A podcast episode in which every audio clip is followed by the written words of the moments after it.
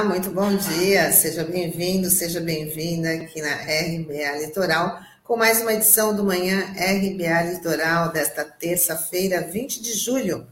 Né? Junto comigo, Sandro Tadeu. Muito bom dia, Sandro. Olá, bom dia, Tânia. Bom dia, Norberto e Taigo aqui nos nossos bastidores. E um bom dia especial a todos os internatos que acompanham a gente hoje já começar aqui com o nosso giro de notícias, falando que o vice-presidente da Câmara dos Deputados expõe oposição declarada a Bolsonaro após, após ter sofrido ataques. Marcelo Ramos pediu para analisar os pedidos de impeachment contra o presidente da República protocolados no Legislativo. Vale lembrar que até a semana passada eram 130 pedidos recebidos pela Secretaria-Geral da Mesa da Câmara. Será que agora esses pedidos vão ser analisados, aproveitando aí a ausência do Arthur Lira? É, corre um risco, né, Tânia? Porque é aquela coisa, né? É, qualquer dor de barriga ali do, do Arthur Lira, quem acaba assumindo é justamente o deputado que, coincidentemente, também é do Amazonas, né? O estado que foi o epicentro aí dessa crise relacionada à questão da Covid-19, que até motivou a abertura da CPI no Senado, né? É, realmente, o, o Bolsonaro, ele teve uma fala muito forte ao sair do hospital, né, por conta é, de, de, que o Marcelo Ramos presidia a sessão que votava a questão da LDO, da Lei de Diretrizes Orçamentárias referente ao exercício do próximo ano, e houve aquela polêmica toda em relação ao fundão, né, o fundo eleitoral, que praticamente triplicou o valor, vai triplicar o valor, segundo consta ali no documento. E como não houve um destaque individual, o destaque é quando você, o parlamentar, quer votar algo específico é, no projeto de lei.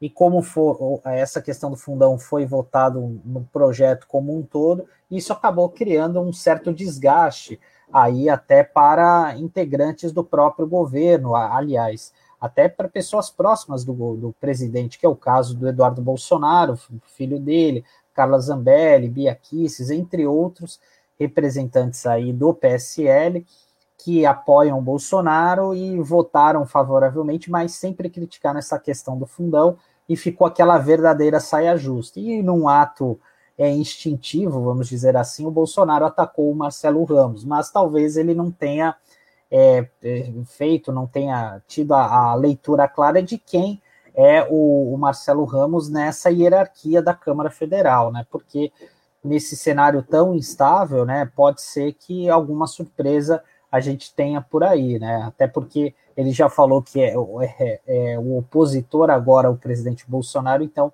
ele precisa ficar esperto e precisamos ficar atentos aí a qualquer movimentação relacionada ao Arthur Lira em relação a essa questão. É, o Marcelo Ramos ainda falou que saiu da condição da neutralidade para a condição de oposição declarada. Sandro, eu queria até saber sua opinião, porque nessa, nessa história toda da, da, da aprovação da, da LDO, que teve, que teve os votos favoráveis da base bolsonarista, né? Agora o Bolsonaro, para ficar bem na fita, está dizendo que vai, que vai vetar, né? Mas ele vai vetar sabendo que o Congresso vai derrubar. Será, é, será essa a intenção mesmo do presidente? É, pode ser, né? Aquela coisa do bom policial e mal policial, né? Fica aquela coisa, aquele jogo ali combinado, né? Nessa situação, né? Então é realmente algo que a gente pode se esperar, porque ontem até o Bolsonaro ele deu uma entrevista, ele foi anunciou, né, uma entrevista exclusiva na TV Brasil que foi para uma rede de rádios ali da região é, é da, do norte do país, né?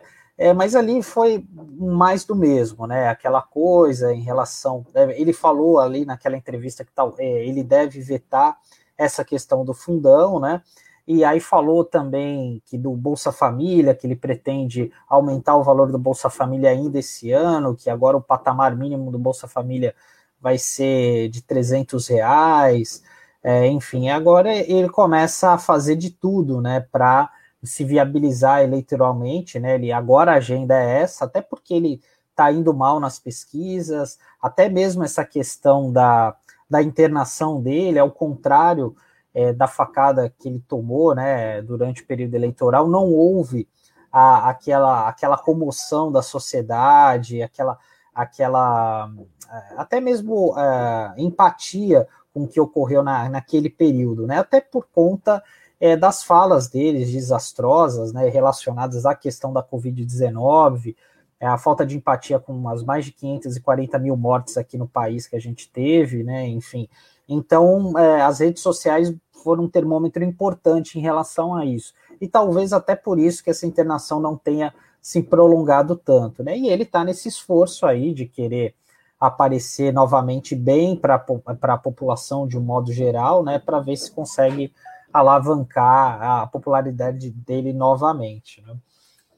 E dando sequência aqui, a gente vai falar sobre a CPI da Covid, porque a reportagem do jornal O Globo revela que a CPI tem informações que mostram que, entre abril de 2020 e junho de 2021, Roberto Dias, ex-diretor de logística do Ministério da Saúde, teve 135 ligações com Andréia Lima, diretora da VTC Operadora Logística, empresa que está na mira da CPI.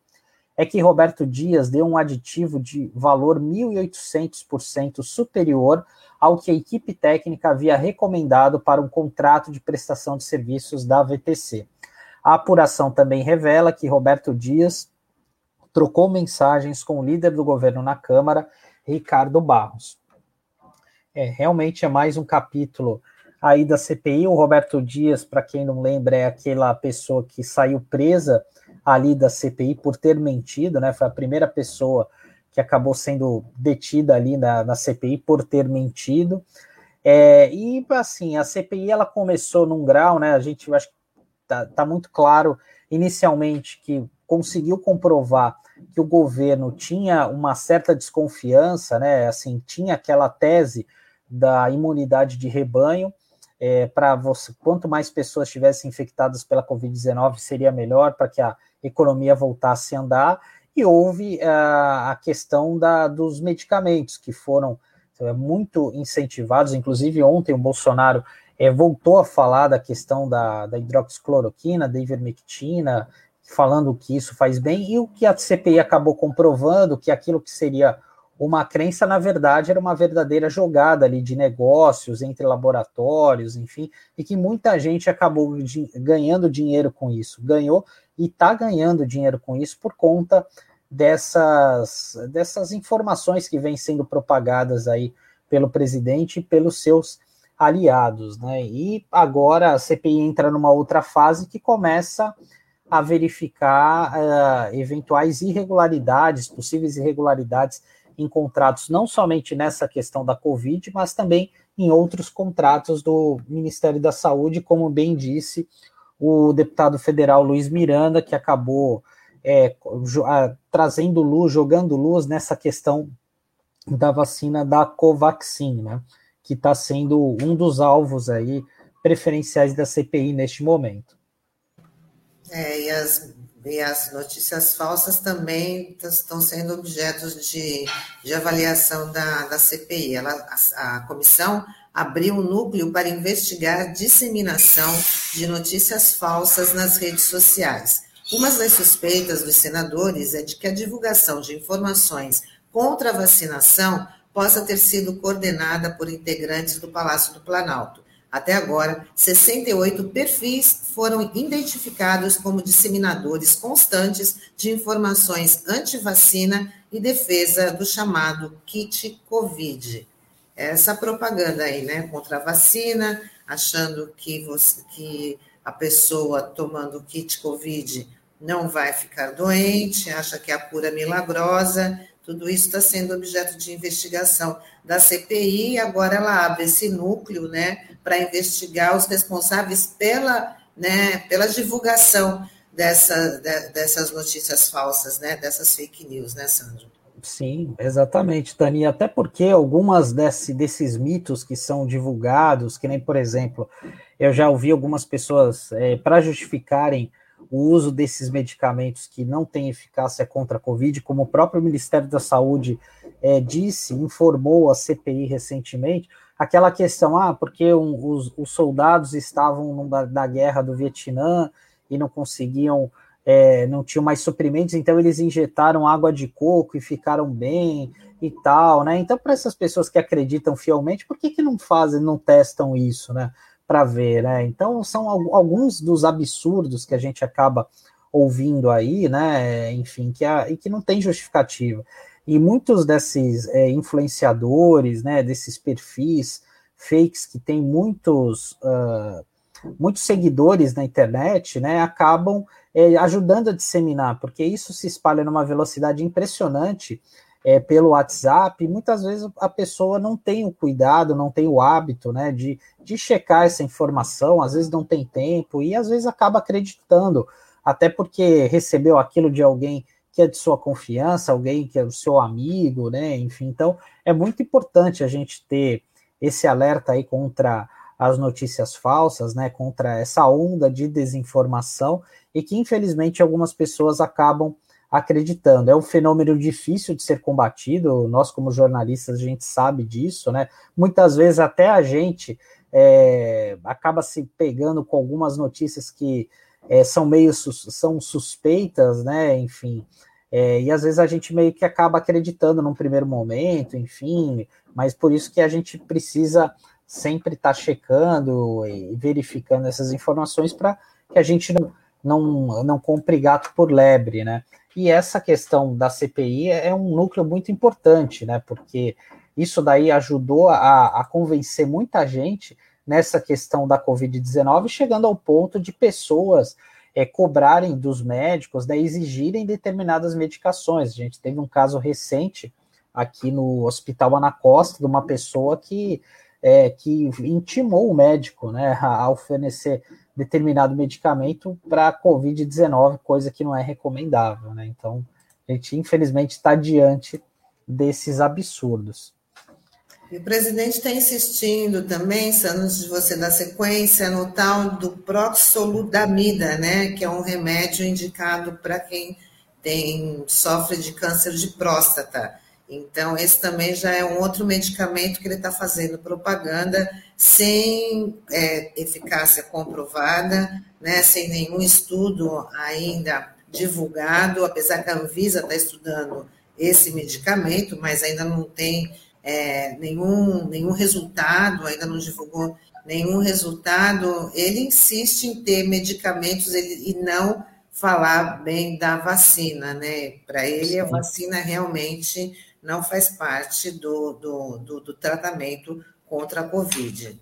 Sim, é, é e, e, a incoerência é grande, né? Como a gente falou ontem aqui do Pazuello, que ele é, se reuniu com representantes da é, com intermediário que te, iria fornecer a Coronavac, né? Que falando que era um governo chinês e, e a Coronavac, a, a Sinovac, é uma empresa particular da China, não tem nada a ver com o governo federal, com o governo chinês, né? Então, é, enfim, mas isso ele se calou, enfim, não tem uma resposta convincente, né? Porque foi uma vacina que foi demonizada, enfim, até hoje ele ele fala, olha, que não tem o efeito esperado, como a gente tem visto em alguns países, enfim, né? Mas a vacinação tem se mostrado é, o melhor caminho para isso. E esses medicamentos, Tânia, como você falou, é, esse medicamento eu não, não pesquisei a fundo, mas como é um remédio para câncer, não deve ser um remédio barato. Então, é, a gente precisa ver, precisa prestar atenção no que está por trás disso, né? Porque realmente, né, não deve ser um medicamento barato, é, até porque o tratamento de câncer normalmente é muito caro, enfim, né? Então a gente não sabe de fato qual é esse interesse, quem que está por trás desse laboratório, então a gente precisa ter muito cuidado com isso antes de acreditar é, nessas, nessa tá, nova tábua da salvação, né? E, e, dando continuidade aqui, Tânia, a gente vai falar sobre a CODESP. É, Ex-diretores da Autoridade Portuária de Santos, né, a antiga CODESP, e empresários foram acusados pelo Ministério Público Federal de desviar recursos públicos. Trata-se de um contrato de 2018 no valor de 2 milhões e 700 mil reais. A denúncia é mais um desdobramento da Operação Tritão, da Polícia Federal que apura fraudes em contratos da estatal. Entre os acusados estão o ex-presidente da Codesp, José Alex Oliva, e Gabriel Nogueira Eufrásio, ex-superintendente jurídico. Ambos foram detidos em 2018 e respondem agora em liberdade. Tá aí mais uma, uma denúncia importante envolvendo a estatal, a Codesp, né, um desdobramento dessa operação é, de 2018, que deu muito o que falar, citando até mesmo é, figuras conhecidas aqui da região, um ex-parlamentar, um ex-deputado federal em, que estaria envolvido nessa questão, e, e, é impressionante às vezes como as, as, denúncias acabam demorando a surgir, né, Tânia, porque é um, um caso que veio à tona há três anos atrás, né, há três anos, e agora, somente agora, em 2021, vem uma denúncia relacionada a isso, mas esperamos que o Ministério Público esteja correto, faça uma operação adequada para que os punir, é, para que os envolvidos, né, supostamente nesse caso, sejam devidamente punidos pela justiça. É, até porque na ocasião eles foram, foram presos, o ex-presidente da, da Codesp, né, o José, José Botelho Oliva, e logo em seguida, ele já conseguiu aí responder é, em liberdade. Ele foi preso até na casa dele, no Rio de Janeiro, que ele veio do Rio de Janeiro para né, assumir a presidência da CODESP, e na, na ocasião ele estava na casa dele no estado do Rio de Janeiro.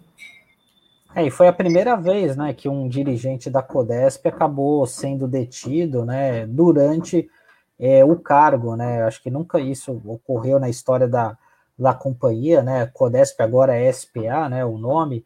É, então foi algo que chamou muita atenção naquela ocasião, reverberou bastante, porque a Codesp é, já há alguns anos, né, vira e mexe, acabam sendo alvos de inquéritos, de investigações, de possíveis irregularidades, mas é, dificilmente isso acaba se comprovando, né, ou acaba se perdendo no, ao longo do tempo.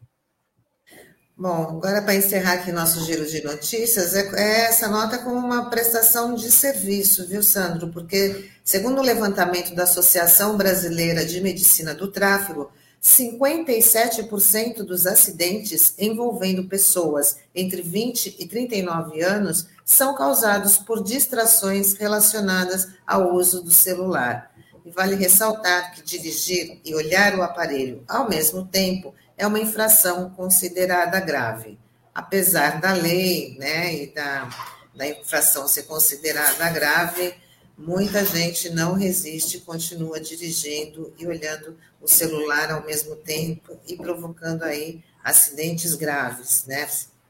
Sim, com certeza, Tânia. Até porque é, toda vez que o carro acaba parando num semáforo, que tem de monte aqui em Santos, né, existe uma tentação muito grande, né, do motorista pegar o celular, acabar olhando, ver o seu WhatsApp, enfim, né, porque nessa dinâmica, né, que, que a gente tem hoje, tudo gira em torno do nosso celular, né, o nosso celular hoje é, virou uma espécie de microcomputador, né, que a gente acaba fazendo de tudo nele, né, então é, não, não é mais a, a, o fato de você ligar para a pessoa, às vezes é, é, um item terciário, às vezes é, nem isso, né? A gente acaba usando, né? Então, realmente é, é, preciso tomar cuidado, principalmente nas estradas, né? Porque nas estradas é muito perigoso, até pela velocidade alta que os veículos têm, né? E a gente precisa realmente ter essa atenção, deixar esse recado aqui aos motoristas, enfim, porque qualquer distração no trânsito pode ser fatal, né? Então, é, gente, é, é, é muito importante esse alerta que você está trazendo hoje aqui para a gente. É, eu não sei como. Bom, eu não sou motorista, você é, né, Sandro? Eu não. Eu até vejo, eu ando muito de bicicleta, e isso também às vezes me, me impressiona, às vezes os ciclistas estarem com o celular e pedalando ao mesmo tempo, conseguindo ali conversar. Realmente eu não tenho essa coordenação. Quando eu estou pedalando, eu não consigo nem pegar pegar o celular. Agora, eu fico imaginando quem dirige, né? Fazer as duas coisas também ao mesmo tempo. Não, é, porque tem gente que é assim. Eu, eu não sou daquelas pessoas que tem toque, porque tem pessoas que veem aquela mensagem não, não visualizada no, no Instagram, no, é, no próprio WhatsApp, já tem que se apressar para ver, né? O meu WhatsApp aqui deve ter umas 300 mensagens não lidas aqui. Eu não, não sou muito aficionado, mas tem gente que fica agoniado, porque dá um toque no celular, já fica querendo ver o que está acontecendo e tal, né? Mas assim, é, é, perigoso mesmo, né? A gente precisa tomar esse cuidado, além de ser uma multa salgada, né? Porque infração grave aí é, é sete pontos na carteira, é algo bastante, é algo que, que acaba pesando, né? enfim, e pesa também no bolso do, do motorista, do, do condutor, então por isso que a gente também tem que fazer essa ressalva aqui, né? Muito bem. Então, hoje o tema da nossa entrevista, Sandra, é sobre reforma administrativa. E quem conversa com a gente agora é o auditor fiscal Vigílio Fordelione Neto, diretor de comunicação da Delegacia Sindical do Sindifisco Nacional em Santos, e ele também é diretor de, adjunto da, de comunicação da Unafisco. Vamos embarcar o Virgílio e conversar aí sobre reforma administrativa.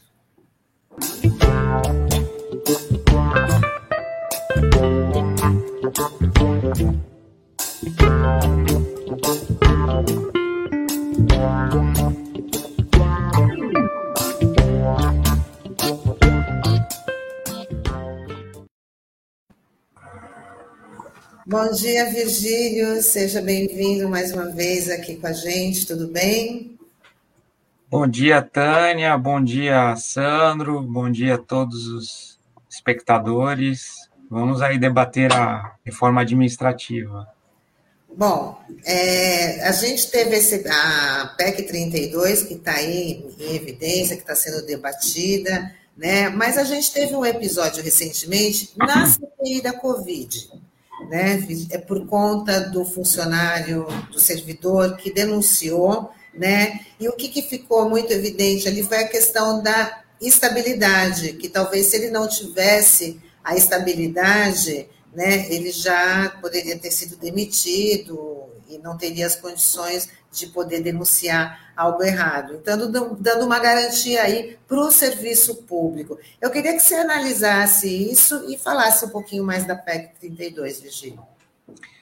É, então, Tânia, é, foi até muito bom que tenha acontecido esse episódio, né? Por incrível que pareça, porque mostrou para a nossa sociedade a importância da, do Instituto da Estabilidade para o servidor público, é, que não é um privilégio do servidor público, mas uma, uma garantia para o trabalho dele, o trabalho técnico que ele faz, né? É, de, de protegê-lo contra ingerências políticas. E aí ficou também mais evidente que, assim, é, o, qual é a discussão que se faz né, na PEC? Que só os cargos típicos de estados teriam direito à estabilidade, segundo essa reforma administrativa, a PEC, que está lá proposta, né? E é, esse caso mostra bem é, claramente para a gente que não só os cargos típicos de Estado têm que ter a estabilidade, né? Eu, eu poderia estar aqui à vontade para dizer que só não, né, tem que ser só o cargo típico, porque é, a gente lá, eu trabalho como auditor fiscal da Receita, a gente com certeza é um dos cargos que, que serão definidos como típico de Estado, porque a gente tem um tipo de trabalho que não encontra paralelo na iniciativa privada. Mas esse caso mostrou que um funcionário administrativo que é o caso do irmão do deputado Luiz Miranda, né? É, ele também pode sofrer pressão política. É, e, e, e, assim, nunca viria à tona o que veio na CPI da, da Covid se ele não tivesse protegido pelo Instituto da Estabilidade. Tanto assim que o próprio deputado Luiz Miranda, que era a favor da reforma administrativa, que era a favor, por exemplo, de um dos temas da reforma administrativa, que é você flexibilizar a estabilidade, né? É você acabar com a estabilidade para facilitar a demissão.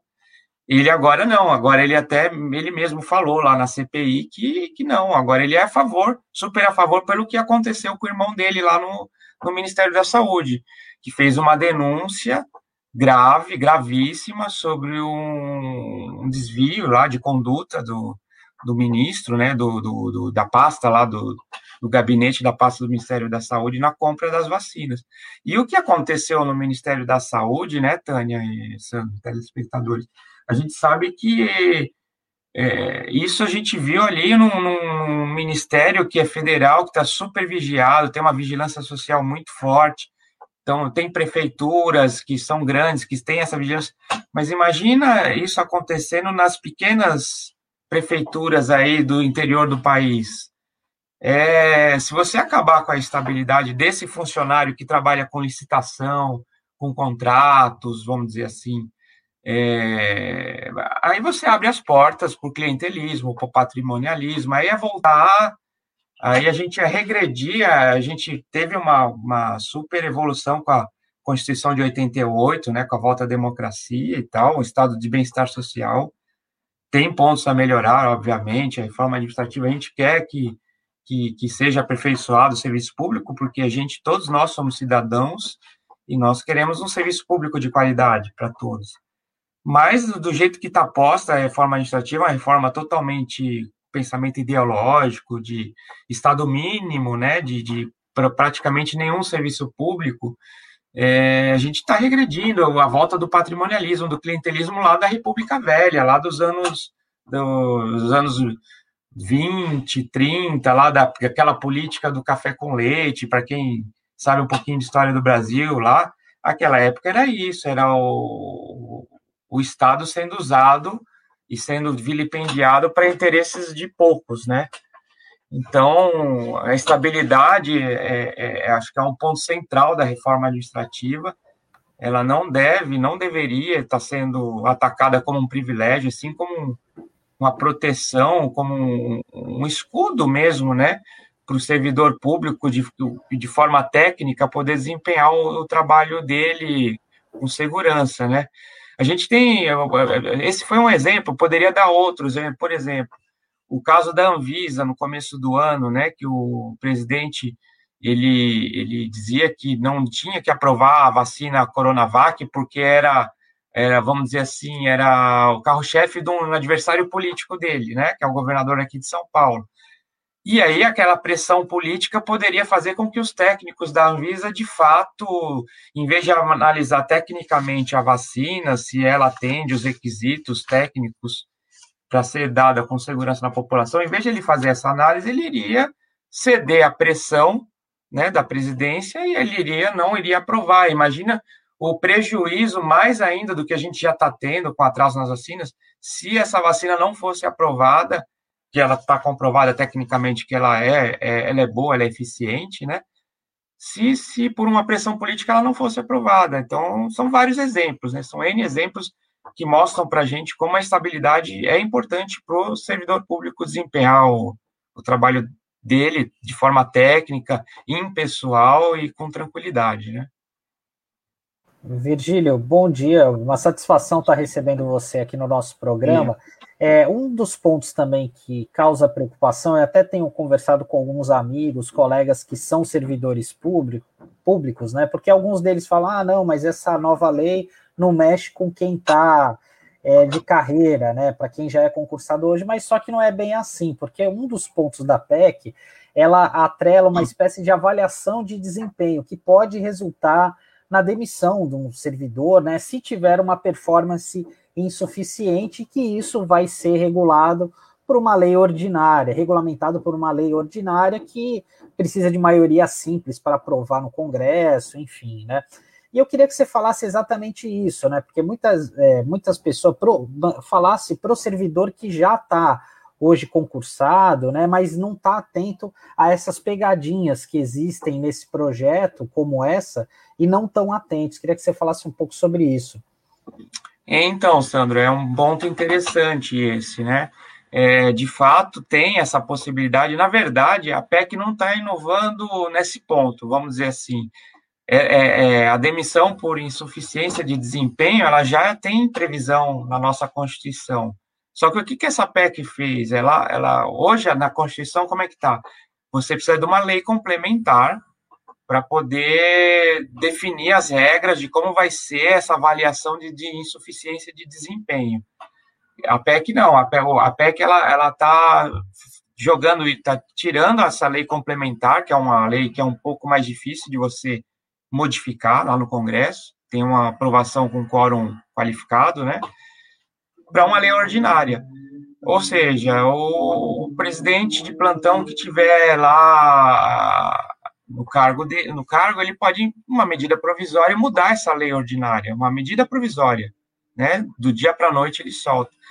E não tem, a gente não tem, a gente isso não precisaria, não precisaria estar na PEC, porque já tem previsão, como eu disse, na, na Constituição, e, e, e, os órgãos públicos, pelo menos no nível federal, já têm as suas corregedorias, né? Lá na Receita Federal, por exemplo, nós temos uma corregedoria muito séria, muito atuante, que, que, que realmente é, é, é faz o trabalho é, de, de, de avaliação disciplinar, não só disciplinar, mas é, esses casos de avaliação de desempenho também. Então, assim, instrumentos já, já existem para os gestores públicos é, avaliarem os, os, seus servidores se estão se desempenhando bem ou não. O, o, que eu quero dizer com isso é que não, a gente não precisaria estar levando isso para uma Constituição, é, porque isso é um instrumento de gestão né? E seu instrumento de gestão já tem uma previsão. Eu acho que o, o, que precisaria ser feito é ser editado essa lei complementar para definir critérios. O que, que é uma, uma, uma, uma, um desempenho insatisfatório para o serviço, para a gestão pública, né? Precisa ter essa definição. A gente não simplesmente jogar e, e, e dizer que os servidores são parasitas, como disse o ministro é, Paulo Guedes. Não, é, a gente sabe que existem bons e maus servidores públicos, como existem bons e maus funcionários da iniciativa privada, é, em todos os lugares, em todos os, em todos os sentidos da vida. A gente sabe que tem pessoas que são boas, pessoas que não são tão boas, que são médias, e tem aquelas que, que realmente é, não vão desempenhar bem, aí sim. Só que você precisa ter critérios claros, bem definidos, que a gente não tem, é, e que realmente, como você falou, Sandro, é, um, é um, uma questão que vai afetar quem está hoje, não só que, que, que nem estão falando os servidores que serão nomeados daqui para frente, né? Então, mas assim, o ponto central é hum, a gente já tem essa previsão na Constituição, a gente já tem é, é, é instrumentos, pelo menos no meu conhecimento no nível federal, onde eu trabalho, a gente tem instrumentos, a gente tem normas, a gente tem, por exemplo, na Receita, a gente tem indicadores de desempenho que, que dá para as chefias, quem faz a gestão dos servidores, avaliar como é que está indo, se a pessoa está desenvolvendo bem o papel, se está atingindo as suas metas. Nós, na Receita, temos metas, né? Nós, nós, nós, nós por exemplo, temos metas trimestrais, por exemplo, dependendo do setor que o servidor está trabalhando, ele precisa atingir um determinado nível de, de, de trabalho para poder atingir a sua meta. Agora, se isso não está sendo feito a contento, se não está sendo avaliado adequadamente, é um problema que eu acho que passa a margem do que, que estão querendo fazer numa Constituição. Aí é um problema da gestão, né? Não de lei, não de um instrumento. Virgílio, é, o, o Sindafisco, né, o Unafisco também, tem algumas sugestões, né, apresentou aí algumas sugestões para essa PEC 32. Queria que você falasse para os nossos internautas quais são elas, né, e como é que elas podem modificar aí a reestruturação do funcionalismo público. É, a gente tem, é, é, a gente tem discutido muito, né? Alguns pontos da reforma administrativa são vários, né? É, é uma redação até complicada de, de, de entender, né? A gente é, porque o governo ele, ele, ele colocou um monte de coisa lá, falou que vai fazer uma economia de 300 bilhões de reais em 10 anos, mas não mostrou para ninguém qual é o cálculo, qual é a metodologia, como é que se chegou a esse valor, né? Assim, o que se fala muito é que vai diminuir, por exemplo, a reposição dos, dos, das pessoas que estão se aposentando com menos concurso. Mas para isso também não precisa de PEC, é só você é, diminuir a velocidade de reposição, não precisa tá, ter uma PEC para isso, né? Mas, assim, o que, que a gente vê como os principais pontos, assim, negativos dessa PEC, né? Primeiro, que a gente já conversou aqui, o, a questão da estabilidade. Isso aí eu acho que é, não, tem, não tem cabimento você flexibilizar a estabilidade nem, e nem colocá-la como apenas um requisito do, dos cargos típicos de Estado. Isso é um ponto. Um outro ponto que preocupa muito a gente, por exemplo, é, é, é a figura dos cargos de liderança que está prevista nessa técnica. O que, que, são esses cargos de liderança? É, eles vieram em substituição ao que a gente tem hoje, que são as funções de confiança e os cargos em comissão. Só para explicar, né? Hoje, uma função de confiança no serviço público só pode ser ocupada por servidor público ocupante de cargo efetivo, quem tem quem é concursado, função de confiança. O cargo em comissão, ele pode ser de livre nomeação do, do, do prefeito, do presidente, do governador, né? Ele pode ser de livre nomeação. Mas tem uma porcentagem desses cargos em comissão que também são reservados a cargos típicos ocupados por concursados. A PEC acaba com isso. É, ela cria a figura do cargo de liderança para serem nomeados livremente. Então, vamos dizer assim, pega todas essas funções de confiança e cargo em comissão, transforma tudo em cargo de liderança, e, e o, o, político que tiver ali no momento, ele pode pegar 100% desses cargos e nomear a gente que ele quiser, não necessariamente um funcionário público concursado. Tem um estudo, uma nota técnica do Instituto Fiscal Independente do Senado, que é a nota técnica 69, agora de 2021, que foi feita pelo Vinícius Amaral, que é um estudioso do assunto, que ele, ele estima, somando Estado, municípios e, e, e nível federal, que somando cargos de confiança e, e função de confiança, a gente tem mais ou menos um milhão de cargos para serem nomeados. Imagine você deixar isso livre para o político nomear quem ele quiser. É um problema sério e mais, né? Hoje, os cargos em comissão em função de confiança são para. São, essas pessoas são nomeadas para funções de assessoria, chefia e gestão é, administrativa. O cargo de liderança ele vai ser também para funções técnicas. Ou seja, lá, vou dar um exemplo da Receita. Você pode pegar um cargo de liderança, o político nomeia alguém lá na Receita, para poder acompanhar quem ele vai fiscalizar e quem não vai, o que é uma decisão técnica que deveria ser exclusiva do cargo típico, do cargo concursado, que é o auditor fiscal. Aí, com essa, com essa questão do cargo de liderança, isso acaba. Pode vir alguém de fora e fazer essa definição, né? Fazer quem ele quer fiscalizar, quem não quer. Olha o problema que isso pode causar, né? Um outro ponto que a gente também viu como muito negativo é o, o chamado vínculo de experiência. É, o vínculo de experiência ele é como se fosse uma segunda fase do concurso público.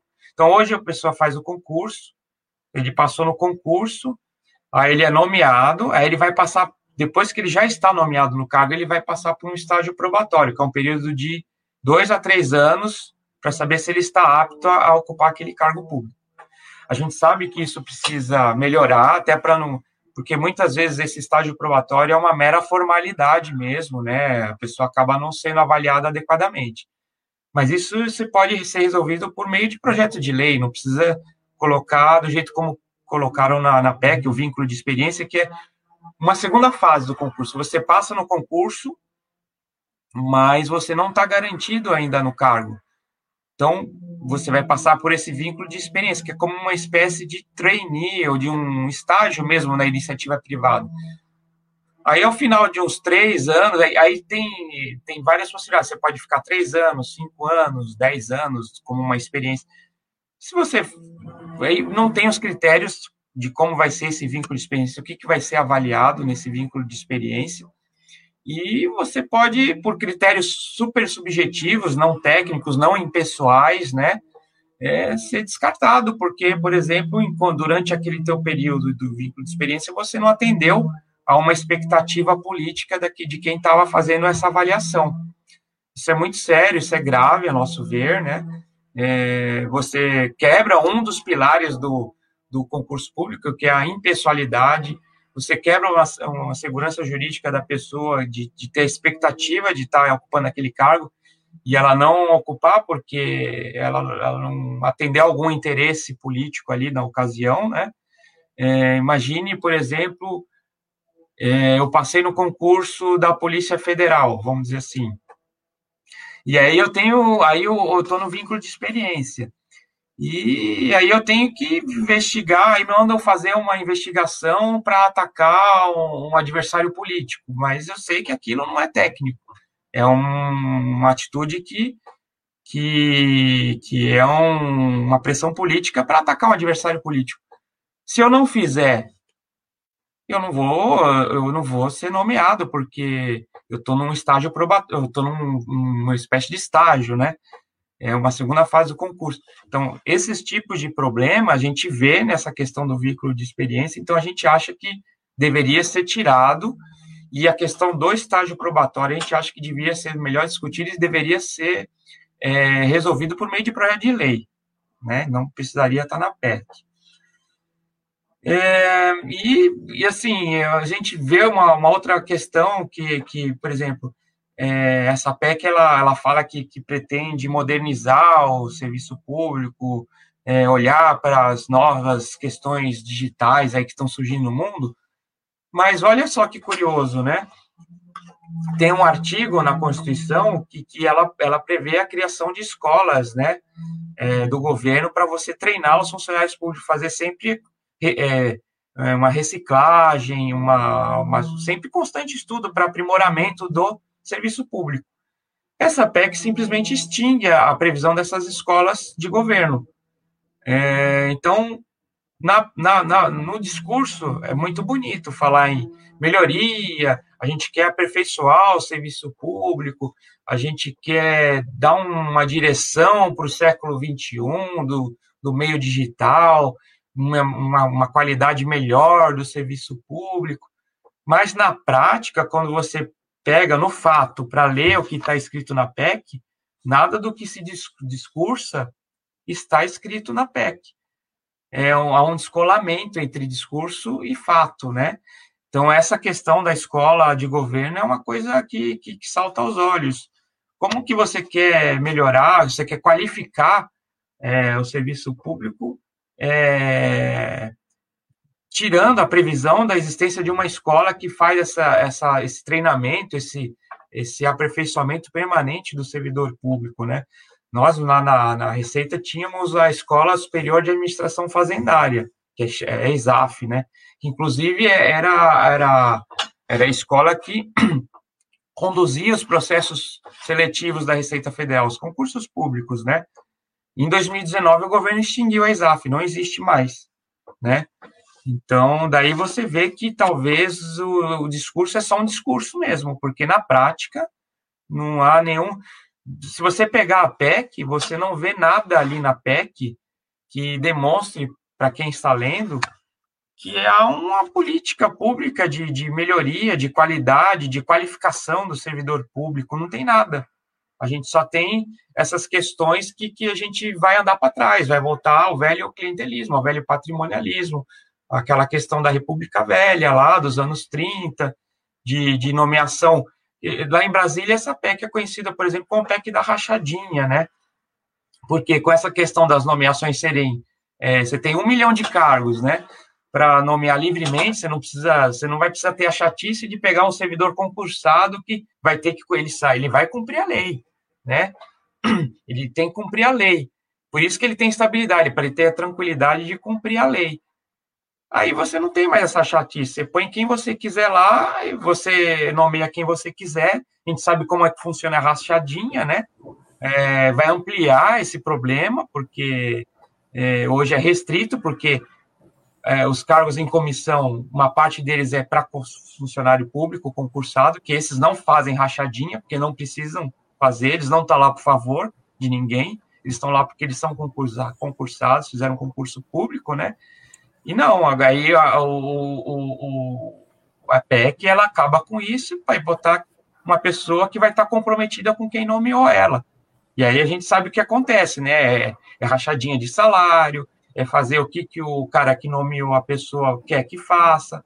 E aí você acaba com todo essa, esse, esse perfil profissional e técnico que a gente tenta impor na administração pública. A gente sabe, volto a dizer, não é perfeito, tem como melhorar, mas não tem nada na PEC que, que a gente leia que fala, olha, realmente aqui tem um programa de aperfeiçoamento, de qualificação de servidor público, isso seria muito bem-vindo mesmo, né? É, seria ex excepcional, a gente precisa mesmo de servidor público em constante aperfeiçoamento, estudos, né? Mas a gente não vê isso na PEC, infelizmente. Virgílio, até pelo cenário que você tem apresentado aqui, é, não sei se a PEC fala em algo nesse sentido, mas a tendência é que a médio e a longo prazo é, os institutos de previdência é, dos servidores vão acabar, né? Porque se você vai ter funções de liderança, né? Como você está falando, né? Em substituição aos cargos comissionados, enfim. É, a PEC ela toca em algum ponto relacionado a isso, sobre essa questão da previdência dos servidores? É, a previdência dos servidores, ela na verdade já, já a gente teve uma reforma da previdência aí, né, no, no agora recentemente, que realmente é, mexeu bastante com a nossa previdência, é, é, sobre aquele argumento de que, que a previdência estava com déficit super alto, quando na verdade é o contrário, a gente tem um equilíbrio, né? e a tendência é até esse déficit ir diminuindo até chegar a não ter mais, porque é, não existe mais no, no, serviço público, por exemplo, a questão da aposentadoria por vencimento integral, né? Nem paridade. Isso aí foi quebrado. Muita gente acha que é assim hoje, mas não é mais. Isso aí foi quebrado em 2003, ainda no governo Lula. Teve uma reforma de, de, de previdência naquela época que já quebrou esse paradigma da, do cara entrar com o salário e aposentar com, com, o último salário que ele ganha. Ele aposentava pela média. É, e aí, agora, é, depois em 2000, e, e no, no, âmbito federal, né, isso estou dizendo, nos, nos, estados e municípios, é, aí varia, cada caso é um caso, né? Mas no âmbito federal, por exemplo, posso dizer com tranquilidade que é o meu caso. Em 2012, é, houve uma, a, a regulamentação do, do, do FUNPRESP, que é um fundo público de regime de previdência complementar. Então, a partir de 2013, quem entrou no Serviço Público Federal, ele só contribui sobre o teto, igual a quem está na iniciativa privada, e se ele quiser um complemento de aposentadoria, ele faz uma contribuição para esse FUNPRESP, que é um regime de previdência complementar, ou se ele não quiser o FUNPRESP, ele contribui com uma previdência privada, vamos, que os bancos oferecem, por exemplo, né? É, eu eu estou nessa situação, eu, eu, eu, eu, contribuo sobre o teto, né, do, do regime geral e contribuo por FUNPRESP. Então, assim, essa questão do privilégio dos aposentados, marajás, isso ficou para trás, né? E, e, e, nem era um privilégio, porque a pessoa contribuía sobre todo o salário, né? A gente tem que sempre frisar isso, né? É, é, muita gente fala, ah, eu também queria aposentar com esse salário integral, mas tudo bem, mas você, você contribuiria durante 30 anos do, do, do seu serviço laboral em cima do seu salário integral, que é, é bastante, né? Então, essa questão da aposentadoria, ao meu ver, ela já foi até definida lá na, na PEC da Previdência, né? É, e, e, e, talvez o que você está querendo colocar é que com essa questão dos vínculos temporários, né, é, essas nomeações que vão ser facilitadas, realmente pode criar um, um problema de, de, fluxo de caixa aí, porque você não vai ter um. Você não tem uma constância no serviço público como é hoje o, o, o cargo efetivo, né? É, aliás, até uma coisa que, que, é interessante falar, uma coisa que é até em favor da estabilidade, que eu é, acabei de lembrar aqui. Um outro ponto da estabilidade que é importante a gente falar, e que até afeta essa questão da previdência, é que você é, dá uma, uma perenidade no, no, serviço público, um, uma continuidade, né? Porque se você acabar com a estabilidade, é, vai acontecer isso que o Sandro falou, vai, vai chegar um prefeito, vai nomear toda a equipe dele é, que ele quiser, sem, sem precisar passar para o concurso público, porque o concurso público vai ser exceção, não vai ser a regra mais. Você tem contratos temporários por prazo determinado. Aí ele nomeia a equipe dele, ele vai estar livre para fazer isso com esses cargos de liderança. O prefeito, daqui quatro anos, perdeu a eleição, entra um outro grupo político. O que, que ele vai fazer? Vai tirar todo mundo da equipe antiga, que é o adversário político dele, e vai botar a equipe que ele confia, do grupo dele. Então, de quatro em quatro anos, a gente pode ter esse problema de você desestruturar toda um, uma, uma estrutura de, de, de, trabalho lá numa prefeitura, por exemplo, porque você, tá, você vai ter uma rotatividade de pessoas muito grande, né? É, e isso também impacta no sistema de previdência, porque você não vai ter mais uma constância, um regime que a pessoa está ali contribuindo e, e, e, sabe que no final vai ter aquele valor para aposentar, porque vai ter essas, essas mudanças muito rápidas, muito frequentes, e, e vai, vai atrapalhar, vai, vai, vai, vai desestruturar mesmo tanto administrativamente quanto questões de, de, de, de, contas públicas, como o regime de previdência. Então, de fato, há esse problema, né? E essa é mais uma questão que, que a gente põe como, como, como um, a favor da estabilidade, porque no serviço público é diferente de uma iniciativa privada. Lá a gente tem é, eleições de tempos em tempos e que a estabilidade ela, ela tem como você segurar você manter aquela continuidade do serviço público, né? É, independente de quem esteja ocupando o cargo político, né? A decisão política sempre vai ser do prefeito, do governador, né? Do, do, do ministro, né? Do secretário de, de, de, de, do prefeito, mas a execução técnica, o estudo técnico tem que ser do, do, do, do, ocupante do cargo público, né? Isso aí, acho que é muito claro que tem que ser assim, e é no mundo inteiro é assim, não sei por que, que no Brasil querem, querem fazer diferente, é, mas é, é, uma, é um problema que vai ter que ser enfrentado lá, a gente tem conversado com, com o relator, o Arthur Maia, né, ele tem se sensibilizado para muitas coisas que nós, do Sindifisco, lá, através da nossa diretoria parlamentar, tem, tem, tem conversado com ele, lá com a equipe dele, né? E ele promete até, a gente está em prazo de emendas lá na PEC 32, e ele promete na, no, no, relatório final contemplar muitos dos nossos pleitos aí que a gente tem, tem levado para ele, das nossas preocupações, que muitas delas a gente está conversando aqui agora com, com vocês e com os telespectadores aí.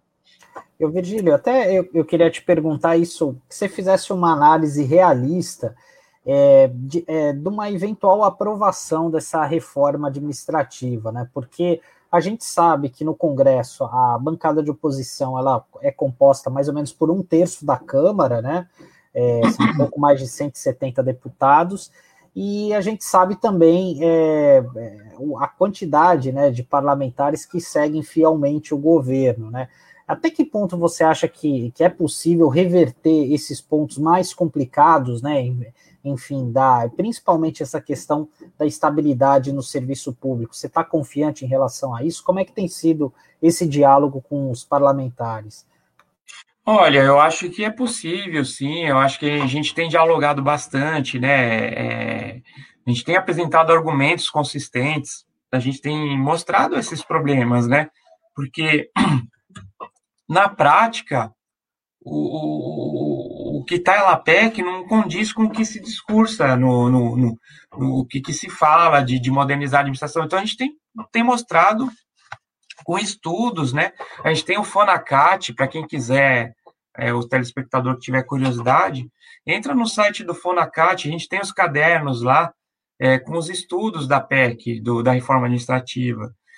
É, a gente tem o pessoal do IPEA, do Instituto de Pesquisa Econômica Aplicada, tem os estudos lá também mostrando que, por exemplo, o gasto com folha do funcionalismo público, ela tem se mantido estável, até tem até reduziu de 2020 para cá, é mais ou menos 10% do PIB. Então, a gente tem mostrado com estudos, com, com, com, com, com, com estudos técnicos, baseados em premissas técnicas, que tem pontos que não, não, não tem condição de você aprovar. E a gente acha que com esses argumentos a gente consegue sim é, é, é, convencer muitos deputados. O próprio Luiz Miranda é um exemplo. Ele sentiu na pele o problema do, da estabilidade. Então, isso, ele sentindo na pele, ele vai conversar com o deputado que é próximo dele, vai acabar, ele vai acabar entendendo que é um problema, né? Que, que não pode ser, ser, ser é, retirada a estabilidade, por exemplo, do servidor público dessa forma. É, e a gente tem um exemplo, só para te dar um exemplo, que foi a PEC do Pacto Federativo, que queriam desvincular as receitas da saúde, da educação e das administrações tributárias, são fundamentais para a manutenção do Estado, né? A gente trabalha na, no, no carreamento de recursos para o Estado. Existia o governo, com a pressão do governo, o líder do governo, Ricardo Barros, inclusive, falou até no plenário, dizendo que ele não, eh, que ele queria acabar com o Fundaf, queria acabar com essa vinculação de receitas para as administrações tributárias. Nós conseguimos, por meio de nosso trabalho parlamentar, dos fiscos estaduais, né? É, a gente conseguiu um trabalho, foi difícil, tal, mas a gente conseguiu votos da base do governo e a gente conseguiu manter o Fundaf. Então é um trabalho difícil, viu? É, mas a gente acha que, que é possível, sim, Sandro, e, e a gente está confiante. A gente tem esse exemplo para mostrar aí de vitória, que foi grande, foi difícil, mas conseguimos, com argumentação técnica, né? Não, não, não teve discurso extremista, nem nada disso. A gente mostrou, por A mais B, que, que o fim do Fundaf, por exemplo, seria desastroso para o país, né? E é a mesma coisa agora na reforma administrativa, né? A gente está tentando mostrar por A mais B que isso é um retrocesso de 50 anos. A gente tem é. que andar para frente, não para trás, né? O retrocesso que, que interessa muito a eles, né? Porque o servidor concursado está sendo aí a pedra no sapato né? de, de muitos governos, de, de muitos políticos. A gente falou do exemplo do, do irmão do, do Luiz Miranda, mas também teve o exemplo com o Ricardo Salles, que também foi denunciado por um delegado da, da polícia da polícia federal, né? É, embora ele tenha é, embora ele tenha saído da lá do, da superintendência que ele estava atuando, mas ele não deixou de ser um servidor público, ele não deixou de ser delegado e ele que fez uma denúncia, né? Então, e... também se garantindo, se garantindo também no, na questão da, da estabilidade. Né? Que se fosse um inquérito. E continuou conduzindo o inquérito. É o mais importante. Exatamente. Então, quer dizer, é, é, uma, é uma luta que ela tem que ter aí. É, a, a sociedade precisa entender a importância do, do, do servidor público, né?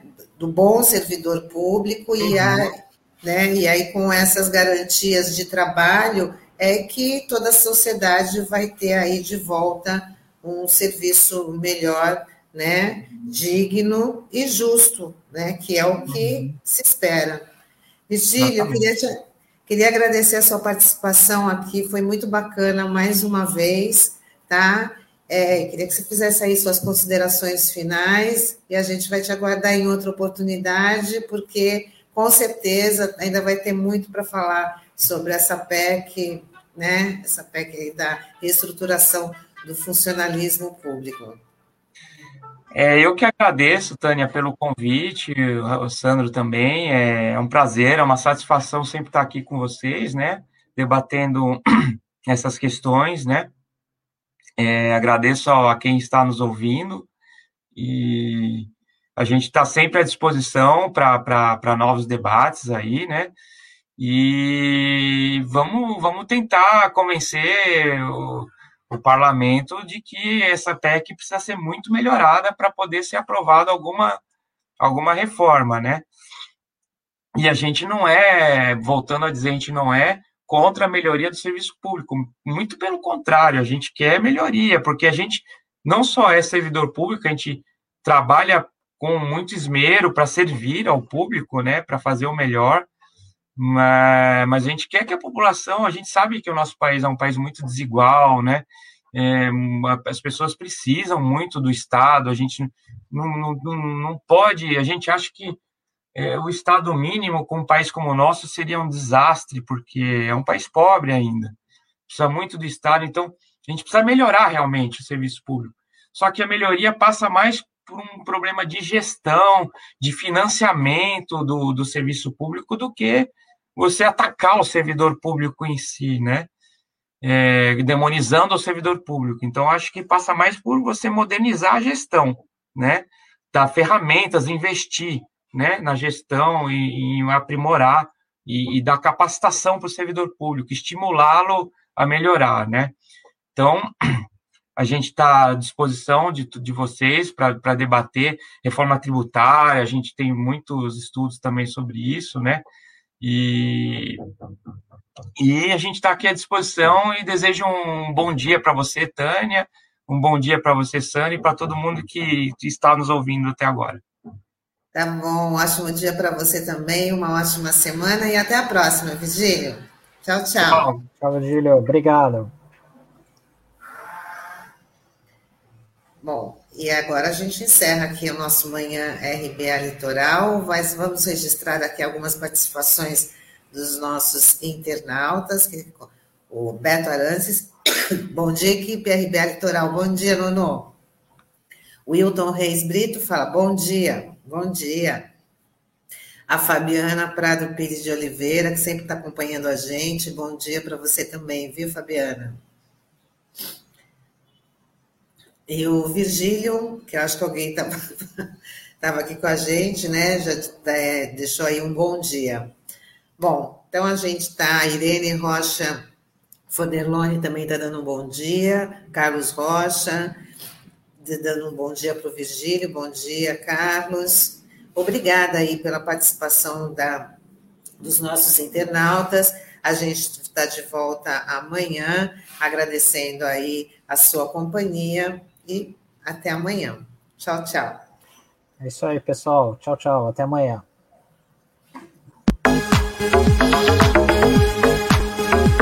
Rádio Brasil Atual Litoral é uma realização da Fundação Setaporte, apoio cultural do Sindicato Setaporte.